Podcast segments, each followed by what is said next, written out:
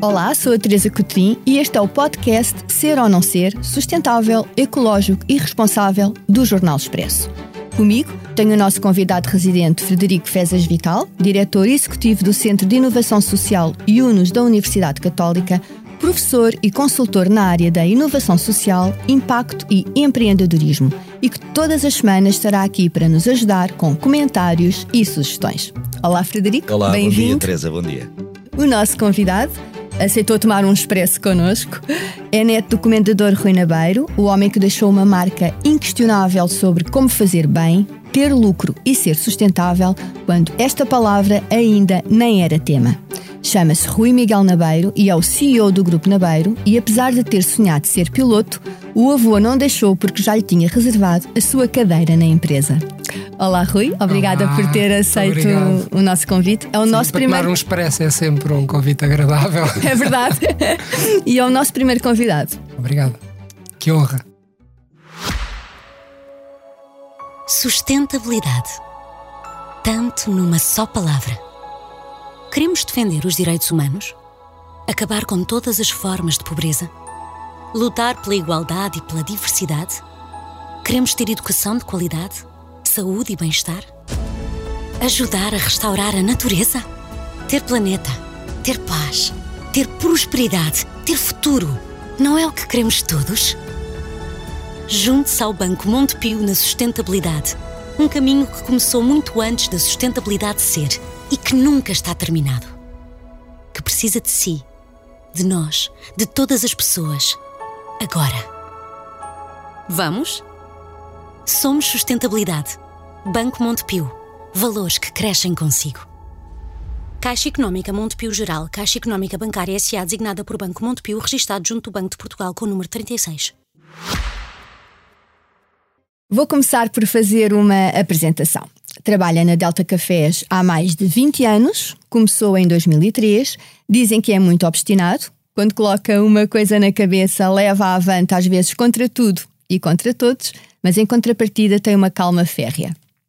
Poucos o tiram do sério. Só fica incomodado quando alguém faz um erro e não assume a responsabilidade ou traem a sua confiança. Até porque tem pouco medo de errar. Acredita que o erro faz parte da decisão.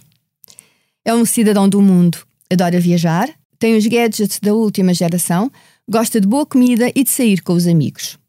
Quem com ele trabalha diz que é um líder simples, próximo e de fácil trato. É pai de três filhos. Valentina, de 6 anos, Ivo, de 12 e João, de 15. Fruto do primeiro casamento.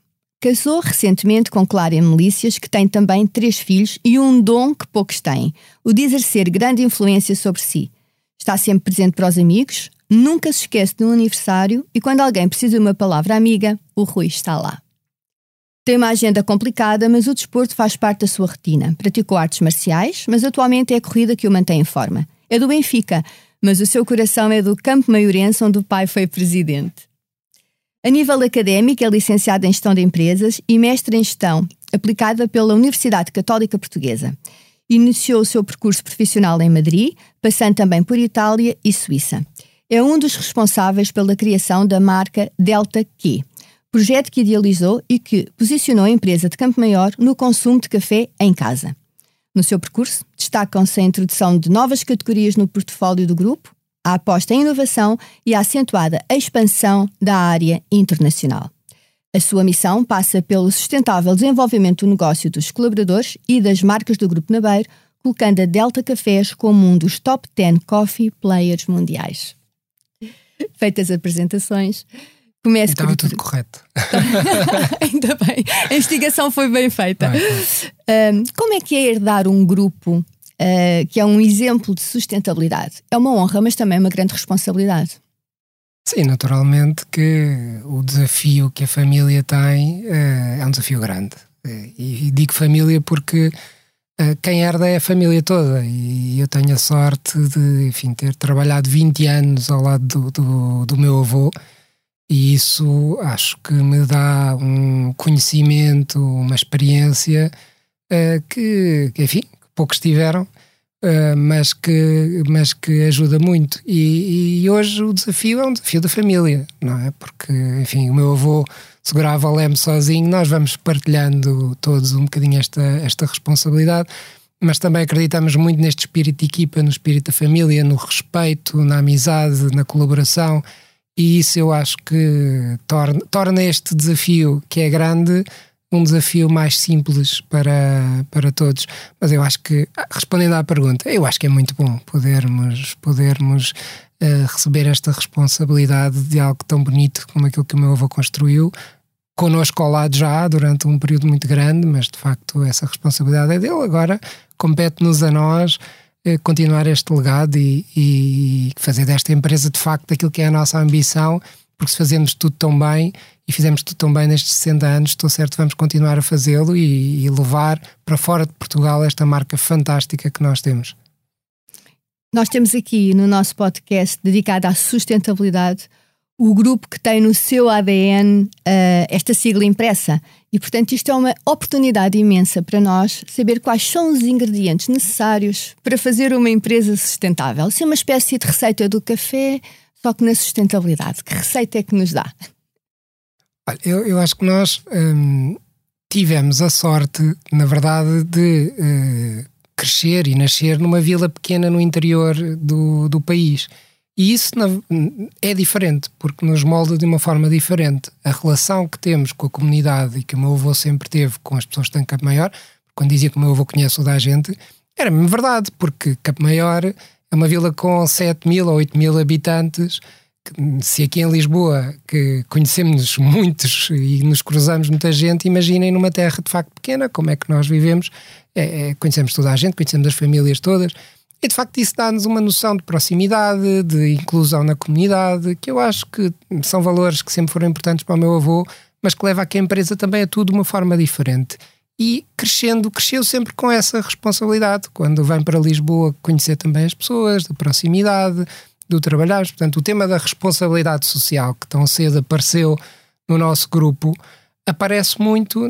Enfim, se eu tiver que fazer uma leitura, é um bocadinho porque a gênese é esta: é uma gênese de proximidade, conhecer os problemas individuais de cada um e de sabermos como é que nós podemos ajudar, a pouco e pouco, aqueles que pedem, os que aparecem, os, os que dizem e os que não dizem, que precisam e, e pronto, e depois começam-se a formalizar uh, um bocadinho mais uh, as coisas. Nós hoje temos um, um fundo social do colaborador que serve um bocadinho para apoiar os colaboradores que de alguma maneira estejam a atravessar um momento mais difícil, seja de saúde, seja económico, seja como for. Uh, temos o Coração Delta, que, enfim, aquilo que se materializa mais, e, e o Coração Delta, atenção, que é uma, uma associação criada pelos colaboradores da empresa, porque quando foi criada, foi os colaboradores que disseram nós queremos ter uma associação, porque se o senhor Rui faz tanta coisa em nome individual, nós como empresa e como colaboradores também podemos ajudar, e de facto criou-se a, Associação Coração Delta, que tem um impacto regional eh, muito grande, em primeiro lugar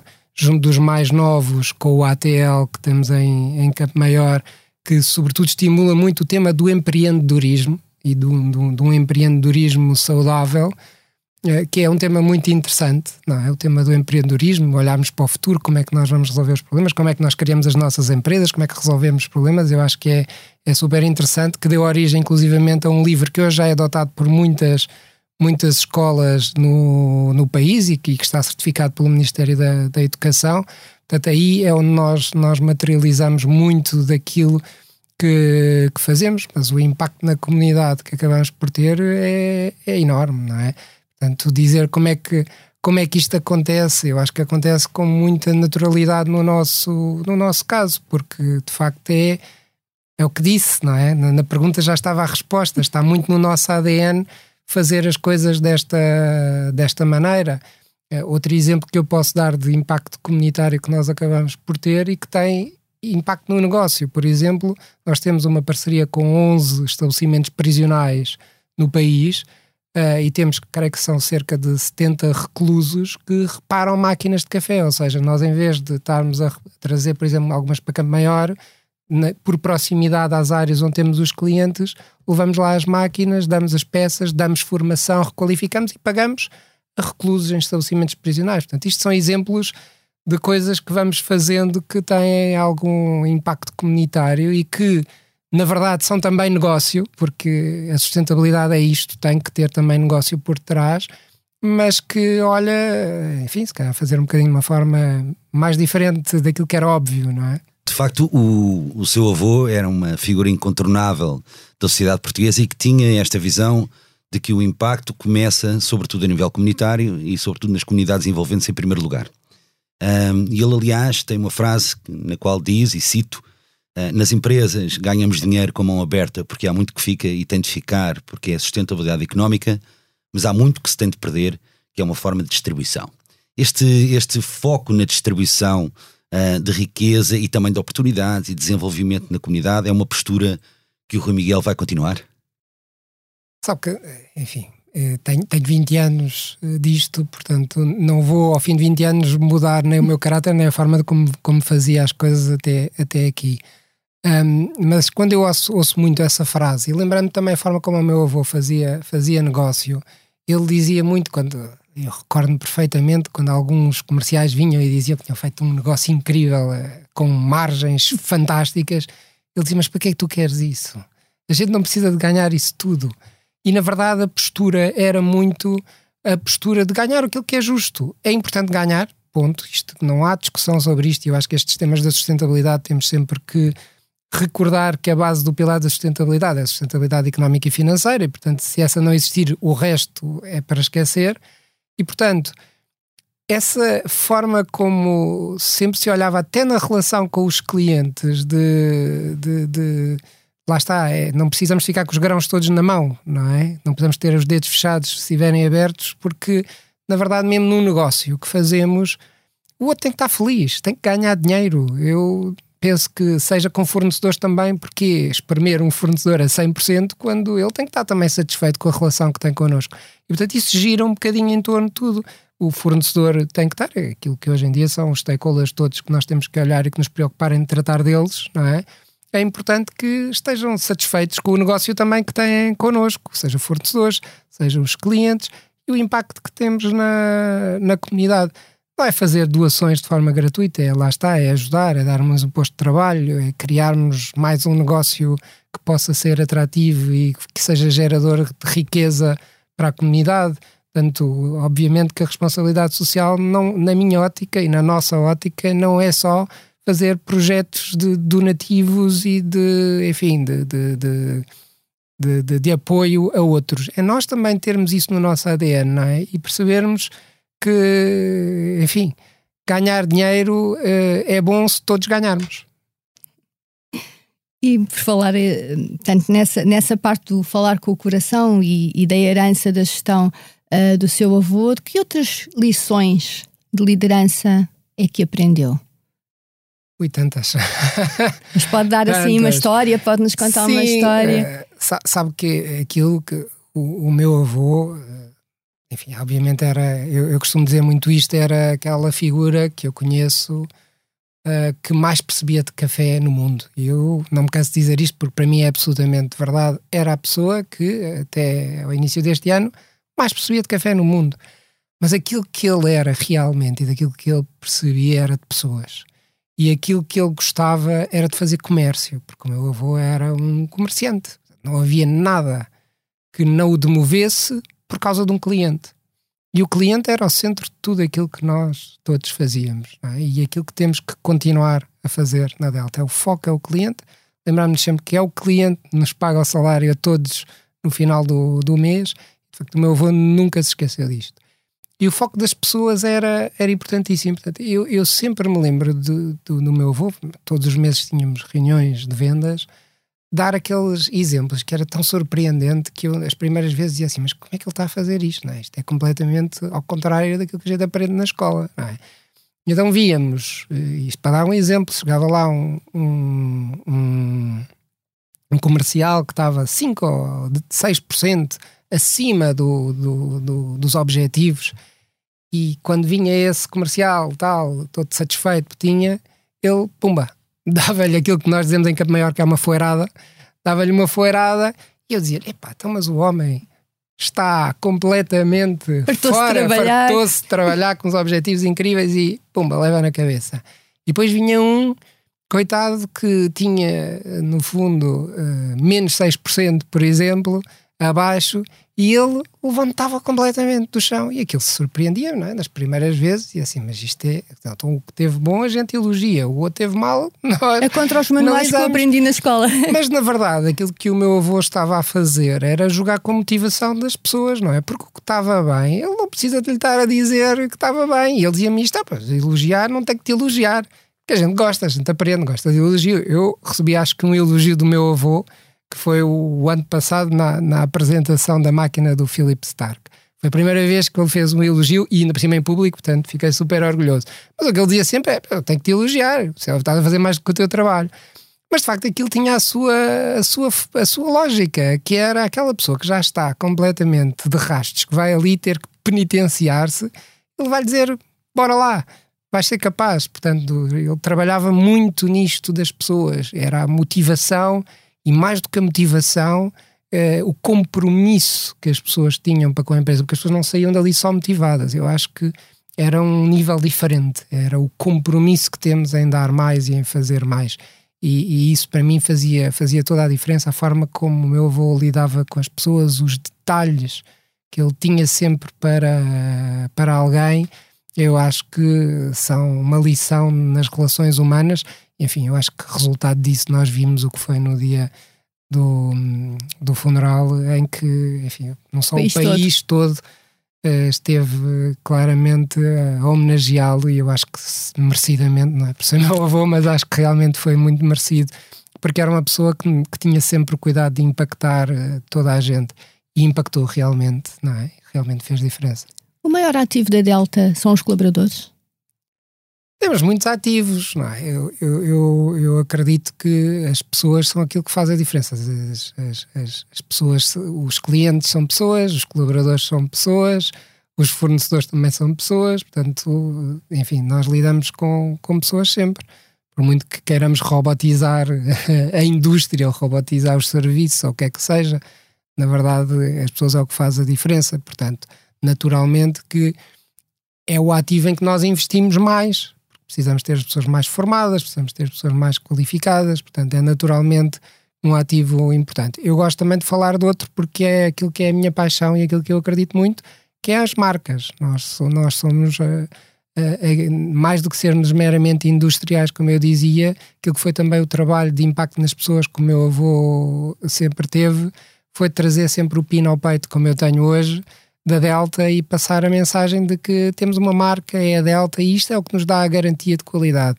Portanto, eu diria que as nossas pessoas são aquelas primeiras a vestirem a camisola e a terem, e a terem o PIN, são o nosso ativo mais importante e temos que todos juntos tratar bem do outro ativo que é a marca Delta, que é tão importante para nós e é isso que nos dá o garante de futuro e é isso que, que, que, nós queremos trabalhar para poder projetar de facto a empresa a nível internacional, é com marcas e é com uma qualidade de serviço que as nossas pessoas cá têm, que temos que conseguir também ter fora de, de Portugal cada vez mais. Bom, já falámos aqui muito de comunidade, pessoas no centro, portanto, aqui um foco muito grande um, e herança do seu avô, mas também, também, também sua e muito trabalho seu e da família, uh, do foco do, no social e na, na, capacitação não só dos colaboradores, como também de outros stakeholders. Um, e agora, no, na atualidade, a vossa estratégia de sustentabilidade vocês têm uma apresentação que se chama A Nossa Sustentabilidade, o Nosso Futuro, que define nove áreas de atuação. Podemos saber que áreas são essas? Olha, eu trouxe a cábula porque eu estava a dizer isso que trouxe a cábula porque nove não dá para decorar. Olha, temos memória para, para cinco. Mas, eh, mas sim, nós tenta, tentando esquematizar um bocadinho, uh, claramente que a primeira é a sustentabilidade do negócio. Portanto, e quando falamos de sustentabilidade, de facto é isto tudo, todos aqueles que já por aqui falámos uh, a comunidade produtiva, que é muito importante para nós, a geração de emprego, os temas da biodiversidade também são um dos pilares importantes, eficiências operacionais, de facto, vivemos num mundo em que a eficiência é essencial e por isso esse é também um dos pilares. Economia circular, onde temos apostado bastante nos últimos, nos últimos tempos, saúde, segurança e bem-estar, falando dos colaboradores sobretudo, cidadania eh, responsável e empreendedorismo responsável. Portanto, eu acho que cobra um bocadinho aquelas áreas que acabámos por já falar, mas tive que me recorrer à cábula porque nove é muito. Uma das áreas que falou foi a biodiversidade e, e em relação a este tema da biodiversidade, um, vocês compram café a mais de 20 países. Um, a razão pela qual compram café a mais de 20 países prende-se também com a diversidade ou só apenas com a mitigação do risco da escassez da matéria-prima? Qual é que, no fundo, é ah, diria, o pensamento por trás da, da, Eu vossa... diria que o pensamento é um pensamento de qualidade do produto, acima de tudo, porque um, enfim, nós estamos mais habituados a falar estas coisas ligadas ao vinho, mas o café é muito idêntico ao vinho, na verdade. Portanto, a nossa diversificação para o mundo dos vinhos acabou por ser de facto natural. Um, dependendo da altitude, da localização, da terra, da, da, da, da, própria variedade do, do café, dá sabores diferentes. Portanto, aquilo que foi a arte, quando eu dizia o meu avô é a pessoa que mais percebe ou mais percebia de café no mundo, era isto, era perceber que a variedade arábica plantada uh, na Colômbia a 2 mil metros de altitude e depois tratada desta maneira vai ter um determinado sabor que combina muito bem com um Angola que é plantada a 500 metros, enfim. Isto, sobretudo, a razão tem a ver com qualidade, com proporcionarmos aos nossos, aos nossos clientes sabores diferentes, experiências diferentes, porque de facto vai-nos dar, vai -nos dar uh, sabores diferentes obviamente reduz riscos, não é? Mas, eh, sobretudo, aquilo que nós, que nós fazemos é porque queremos trazer um produto de qualidade, conseguimos trazer inovação, sabores diferentes e também proporcionar um bocadinho de experiências aos nossos clientes, que é isso que eles querem, é beber um bom café para estar com energia. O café é, graças a Deus, um produto que está associado à energia e cada vez mais a bem-estar e cada vez mais a saúde. Portanto, eu, eu ainda há 20 anos me lembro de que se dizia cuidado com o café, hoje só ouço, de facto, graças a Deus, para o nosso negócio, falar em coisas boas sobre, sobre o café. E, portanto, a experiência organolética do café é aquilo que nos move a irmos a tantos, a tantos países e a tantas origens diferentes e a tantos fornecedores diferentes para conseguirmos conhecer as ofertas e, e, e poder-las proporcionar aos nossos aos nossos clientes. Só uma pergunta conexa relacionada com isto, mas para além desse fator fundamental que é de facto a qualidade do café, Existe ou não uma preocupação na escolha dos fornecedores relativamente aos próprios comportamentos responsáveis de produção que eles têm? Claro que sim, claro que sim. Naturalmente que, que nós, nós gostamos e fazemos auditorias e acompanhamos e cada vez mais temos um papel mais envolvido com, com, com essas comunidades. Eh, desde janeiro que eu assumi a presidência de uma associação que é o International Coffee Partners, eh, da qual fazem parte oito, oito torrefatoras uh, da Europa, são das empresas familiares. E, e, aí o, o, grande objetivo do ICP, nós estamos há quatro anos, portanto fomos os mais recentes a entrar, portanto foi uma honra e um privilégio assumir na primeira eleição a, a presidência do, do, de uma associação tão importante, que sobretudo aquilo que ela faz é, é no fundo responder à, à sua pergunta, que é uh, nós ajudamos pequenas famílias agricultoras a desenvolver o seu negócio. E o grande propósito é técnicas. Uh, por exemplo, com este tema das alterações climáticas, muitos não sabem como lidar com as alterações climáticas e com o impacto que isso tem na produção.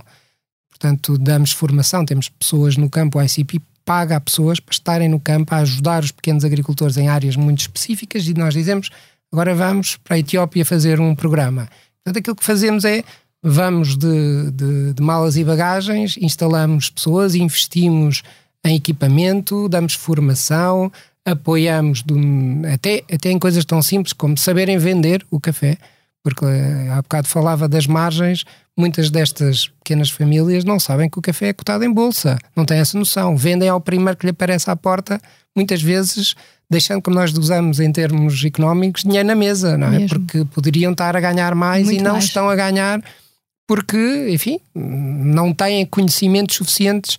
Portanto, aquilo que o ICP faz é um trabalho muito importante de apoio às, às comunidades.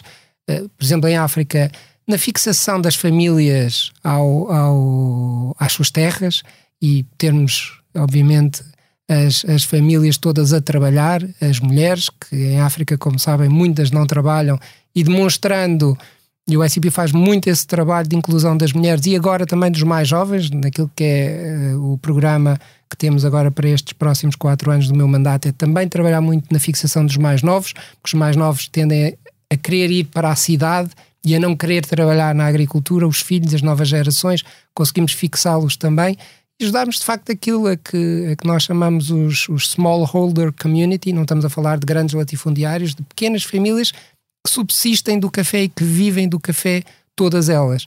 E o ICP faz um trabalho extraordinário neste, neste sentido. São oito empresas que todas é aquilo que chamamos uma iniciativa pré-competitiva, portanto, são empresas que depois no mercado competem. Uh, e tem outra coisa boa, é que não somos obrigados e não obrigamos a comprar, a que, nós, a que sejamos nós a comprar o café. Portanto, o mercado é livre. Esta é uma atuação com uma preocupação com o futuro, é? com Sim, o futuro das nossas empresas. E o futuro é? do café, porque o as alterações climáticas e também esta vida deficitária dos produtores de café pode pôr em causa a, a, futura disponibilidade do café, podendo haver num futuro próximo muito maior procura do que oferta. Sim, infelizmente começam a aparecer muitas notícias sobre, sobre isso e vivemos este último ano um ano muito difícil, porque o preço do café disparou completamente, porque houve uma geada no Brasil, porque de facto cada vez é mais frequente este tipo de impacto climático acontecer no, no café e, portanto, os preços dispararam porque não houve, de facto, café suficiente para aquilo que é o aumento da procura. O café é um produto que vai sendo cada vez mais consumido. Nós temos cada vez mais países asiáticos que não consumiam café a consumir. O próprio Brasil, que é o maior produtor do, do mundo, estima-se que no ano que vem será também o maior consumidor do mundo de, de café. Portanto, o consumo de café continua a aumentar e sabemos que este tema das alterações climáticas é uma realidade e que uh, temos que também preparar estas famílias para essas alterações e nós temos um package de formação que explica um bocadinho como é que podem fazer para irem conseguindo trabalhar com variedades diferentes, ajudá-los um bocadinho em todos os níveis a protegerem-se e a garantirem a sua, a sua própria sustentabilidade dos seus negócios uh, localmente. Falando agora aqui um bocadinho da economia circular, eu achei que interessante das borras do café nascem cogumelos. Uh, portanto, é uma parceria com uma startup, que também é interessante. Portanto, um grupo fazer parcerias com startups, Sim. ajudar outras empresas também é. a crescerem, que é a ANAN. E de 200 toneladas de borras de café deram origem a 50 toneladas de cogumelos que conseguiram produzir fertilizante para as hortas comunitárias da vizinhança. É verdade, é, é, é um dos projetos mais apaixonantes que temos tido. É apaixonante pelo projeto em si, é apaixonante por ser uma, uma startup. Isto aparece sobretudo um, enfim, porque eu conheci o, o, o, Nathan através de um professor da Católica, curiosamente, que, que me disse: pá, vocês têm que se conhecer porque tenho aqui um miúdo que fez um, um, uma tese de mestrado sobre cogumelos que vêm de café, tem que se conhecer.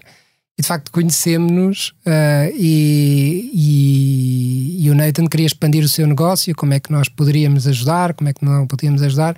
E eu pedi-lhe uma coisa na primeira reunião: foi acho isso tudo muito bonito, agora tens que me provar que é possível ganhar dinheiro a fazer isso. E de facto ele eh, foi de volta e trouxe uma folhinha, que não me esqueço, com um PNL completo e a mostrar que aquilo era um negócio economicamente eh, viável. E, e, de facto uh, apostámos no negócio, nós entramos no capital da empresa e hoje o que fazemos é recolhemos as borras todas das nossas máquinas de vending, que é a borra mais limpa que, que temos, também temos alguma parceria com alguns clientes da, da restauração, em concreto, por exemplo, a padaria portuguesa, nós recolhemos as borras da padaria portuguesa e eles depois utilizam, os cogumelos que utilizam na, nos seus produtos são da NAM, portanto também já fazem muito disto.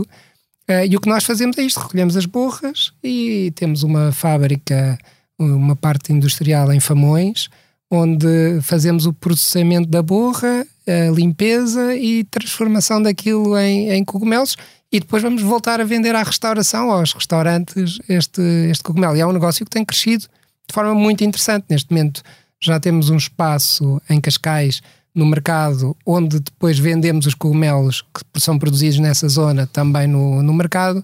Vamos alargar também para, para Lisboa muito, muito em breve.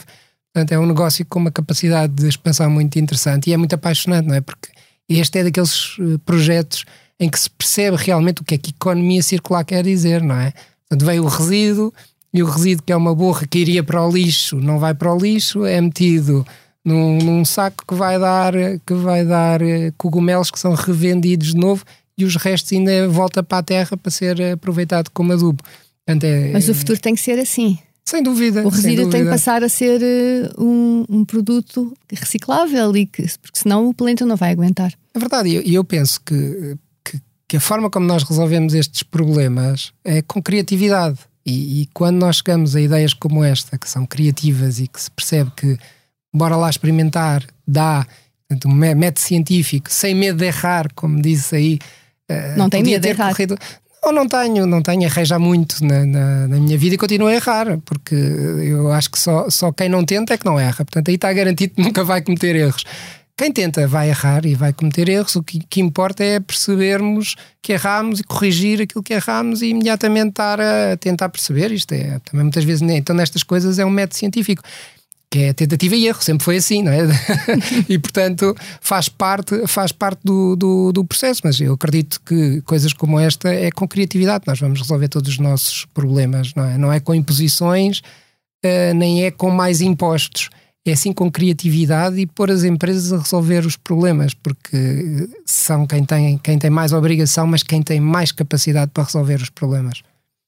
Este exemplo é não só um exemplo muito bom de economia circular, eu te- também conheço bem a NAMI, conheço bem o Nathan, e é de facto uma grande iniciativa, mas também demonstra aquilo que falou anteriormente, que é um dos nove focos de- da vossa estratégia de sustentabilidade de ser o fomento da capacidade empreendedora. Neste caso, um excelente exemplo de inovação aberta, em que vocês vão buscar inovação a um projeto de inovação social fora da organização. A pergunta é: e fomentam esta capacidade empreendedora também dentro da organização? Tem uma área de formação específica neste ponto e noutros pontos relevantes para o desenvolvimento sim, humano Sim, sim. Eh, dos vossos colaboradores? Nós, a preocupação que temos sempre com, com a formação é muito grande e a formação pode vir de muitas maneiras. De facto, nós, nós temos um modelo de inovação muito engraçado, acredito eu, eh, que olha por um lado para fora, porque não podemos estar muito centrados sobre nós próprios e de facto a, Delta Ventures é o nosso motor nas parcerias de empreendedorismo eh, com startups ou com outro tipo de, de projetos que já não sejam considerados startups, mas onde nós queiramos investir. E temos mais, portanto a, a NAM é mais conhecida por ser economia circular, mas temos mais projetos como a, a Why Not, como Mais Oreca, como agora recentemente a Sui, que é um projeto também de, de, de gelados. Mas depois, dentro de casa, temos um programa de inovação, que é também um programa de formação para as nossas, para as nossas pessoas. E, e é aqui que pomos toda a comunidade, ou seja, todos os colaboradores têm esta responsabilidade que não é de um gabinete de inovação, de pensar o futuro, de pensarmos como é que nós podemos resolver muitos destes problemas. E têm aparecido, de facto, projetos completamente apaixonantes, apresentados pelos colaboradores. Uh, uns correm bem, os outros não correm, mas desde o processo de ideação até passarmos por um processo em que trabalhamos em conjunto e depois temos um momento de tipo Shark Tank em que os colaboradores vêm apresentar as ideias a um membro, eh, a um júri externo, onde o Francisco Pedro Balsemão aqui da, da empresa já, já foi júri, acabamos por, eh, por, eh, por, ter, por ter aqui um momento de formação para as pessoas, de formação para a empresa, de ideação e de resolução de problemas. Claro que a par disto, tudo o resto que é a formação que nós temos que dar, não é? Porque nós também hoje em dia, se não demos formação às nossas pessoas, eh, eu diria que eh, vão, vão, vão querer ir para outras paragens e, portanto, se nós queremos nos manter a ser das empresas mais atrativas para trabalhar, temos que continuar a desafiar eh, as nossas equipas e a dar-lhes a formação, porque também se não as dermos, não vamos estar nós, como empresa, preparados para, para o futuro. Não é? Quer deixar alguma mensagem final? Olha, mensagem final, enfim, acima de tudo, em primeiro lugar, agradecer este convite para ser aqui o, o primeiro. Não, nós é que agradecemos. Ah, Muito, muito obviamente, a vir partilhar um bocadinho da, da experiência, mas eu acho que a única mensagem que eu posso que eu posso deixar é de facto esta mensagem, é uma mensagem de partilha. Eu penso que nós podemos e um programa como o vosso tem esse papel importante. A partilha de experiências é essencial que nós queremos ir crescendo e resolvendo problemas, porque hoje em dia eu acho que o segredo não é de- decisivamente a alma do negócio, não é? Costuma dizer que a alma é que é o segredo do, do negócio, mas acredito muito que é isto. Não, não, não, não, não há fórmulas eh, únicas. Uh, cada empresa é uma empresa, não, não dá para estarmos a copiar uns aos outros, cada um somos diferentes, temos ADNs diferentes, mas se formos todos partilhando experiências e em conjunto tentando resolver problemas que são de todos, porque isto é um bocadinho, estes temas da sustentabilidade é um bocadinho como os condomínios, não é? é temos todos que trabalhar para ter um bom condomínio, porque na verdade todos moramos lá. E, portanto, se formos partilhando experiências em conjunto, encontrando soluções, estou certo que é, é, é a fórmula certa para irmos encontrando soluções para o, para, para o nosso condomínio, que é este, este planeta e é este país tão fantástico que nós temos. Passo agora a palavra ao Federico, que vai falar do tema quente desta semana. Vamos a isto, Teresa, obrigado. Uh, este é o nosso primeiro episódio, portanto, antes de passar aqui ao tema quente da semana, eu queria uh, dar os parabéns ao Expresso pela aposta neste tema da sustentabilidade e neste podcast.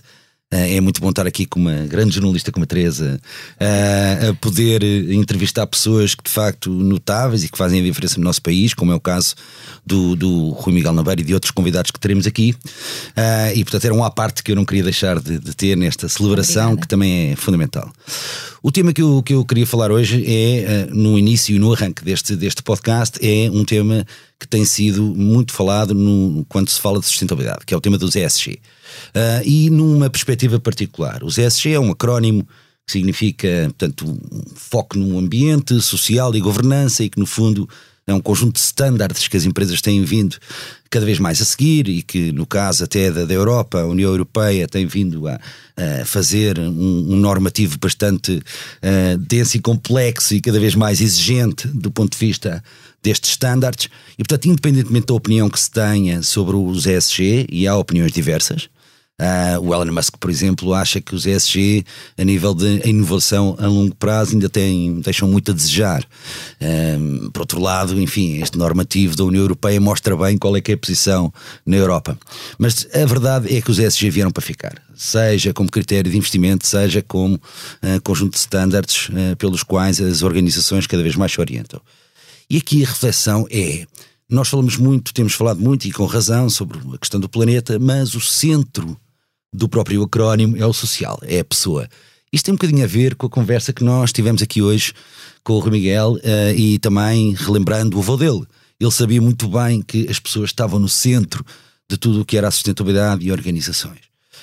Um, e, e mais do que saber, ele sabia que uma boa liderança era a liderança que promovia uh, este, esta preocupação e este foco e este desenvolvimento das pessoas, não só colaboradores, como as comunidades envolventes, como todos os outros stakeholders ou partes, digamos, no negócio.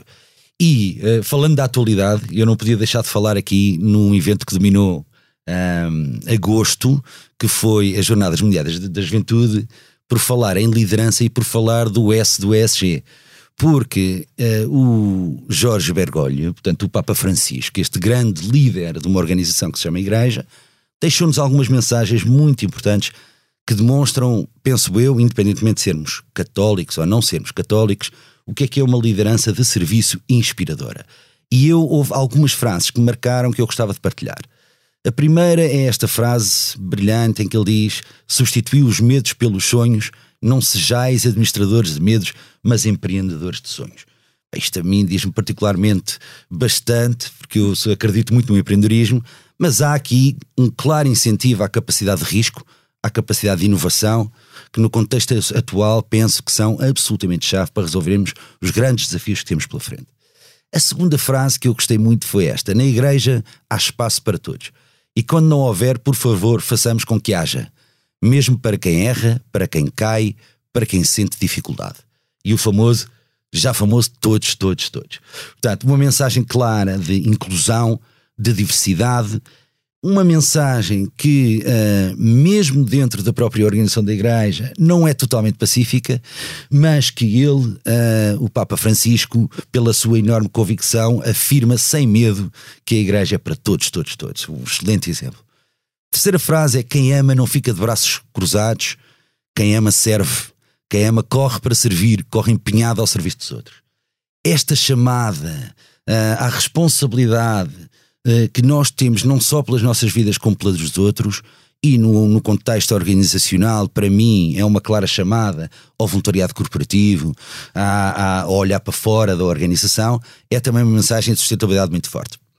Eu, eu tinha mais frases, mas não vou alongar-me, porque não quero estar aqui a ocupar muito espaço, mas a nota é: isto são de facto frases muito poderosas, mensagens claras que eu acho que vão ecoar no tempo. Uh, e, e também é isso uma função de um bom líder: é deixar mensagens claras, uma visão de futuro clara, que ecoe no tempo e que inspire. E, e, neste caso específico, que dê ao S a sua importância e que ponha as pessoas no centro. Muito obrigado, Federico. Portanto, hoje é tudo. Para a semana é a mais, não é? Para a semana a mais. Obrigado. Na próxima semana voltamos com um novo convidado, com mais histórias inspiradoras e a análise do Frederico Fezas Vital.